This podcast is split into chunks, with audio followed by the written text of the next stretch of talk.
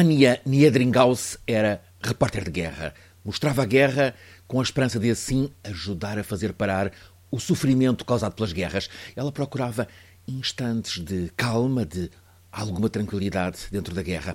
Também os efeitos da guerra sobre a vida das pessoas. As imagens que ela nos mostrou das guerras por onde passou retratam pessoas, como as pessoas sobrevivem ou não o conseguem dentro das guerras. Ela mostrou-nos a Guerra do Kosovo, através do desespero dos refugiados nos caminhos do Êxodo. Antes, em 92, também na ex-Jugoslávia em implosão, o colete à prova de balas tinha-lhe salvo a vida no ataque de um sniper que matou quem estava em volta.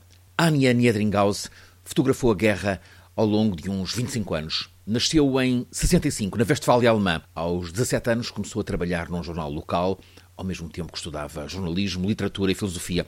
Aos 24 anos fotografou a queda do muro e a mudança do mundo que veio a seguir. Aos 27 foi para a Jugoslávia, fotorepórter da EPA, European Press Photo de Frankfurt, baseou-se em Sarajevo, fez todo o tempo desta Guerra dos Balcãs, mostrou-nos o desastre para as pessoas. Tinha 37 anos quando foi contratada pela Associated Press, mostrou-nos a Palestina, também Israel, mostrou-nos algumas das guerras do Iraque. Ela estava na Síria naquela manhã de 12 de novembro de 2003, quando dois suicidas fizeram explodir um caminhão cisterna junto à base das forças multinacionais, então liderada pelos italianos. Morreram 28 pessoas.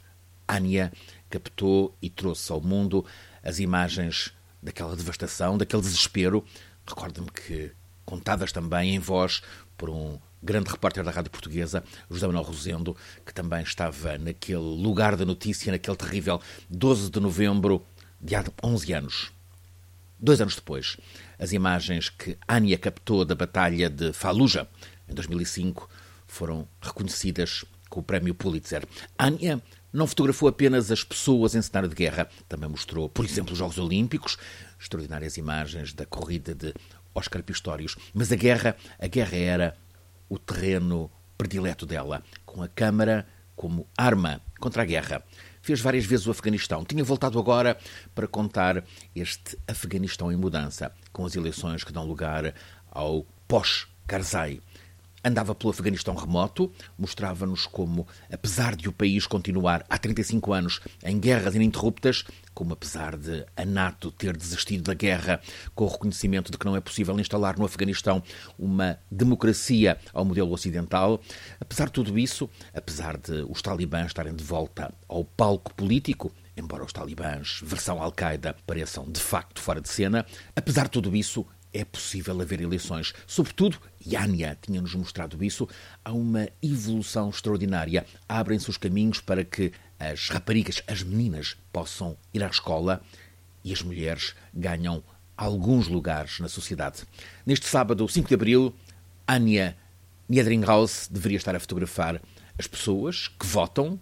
Tinha escolhido, juntamente com uma outra fotorepórter, a canadiana Cathy Gannon, Anya com 48 anos, Katy com 60, fazerem o dia de eleições num dos feudos tribais talibã no Afeganistão Oriental Montanhoso, colado ao Paquistão. Na manhã da véspera das eleições, Anya e Katy entraram com a station, alugada que usavam, no terreiro de um posto de polícia. A carrinha tinha a tradicional placa Press, bem visível, sobre o tablier. Apareceu um oficial de polícia com uma metralhadora abriu fogo, de rajada, sem parar. Disparou sobre o carro e sobre as repórteres. A carroçaria do carro ficou crivada de balas. Katy ficou ferida, está grave, mas resiste. Ania teve morte imediata. O matador é mesmo um polícia, afegão. Aparentemente agiu por conta própria. Atirar a matar foi a sua recusa de uma ordem mais civilizada no Afeganistão. Encontramos na internet um sem fim de imagens captadas por Ania ao longo de 30 anos como fotorepórter.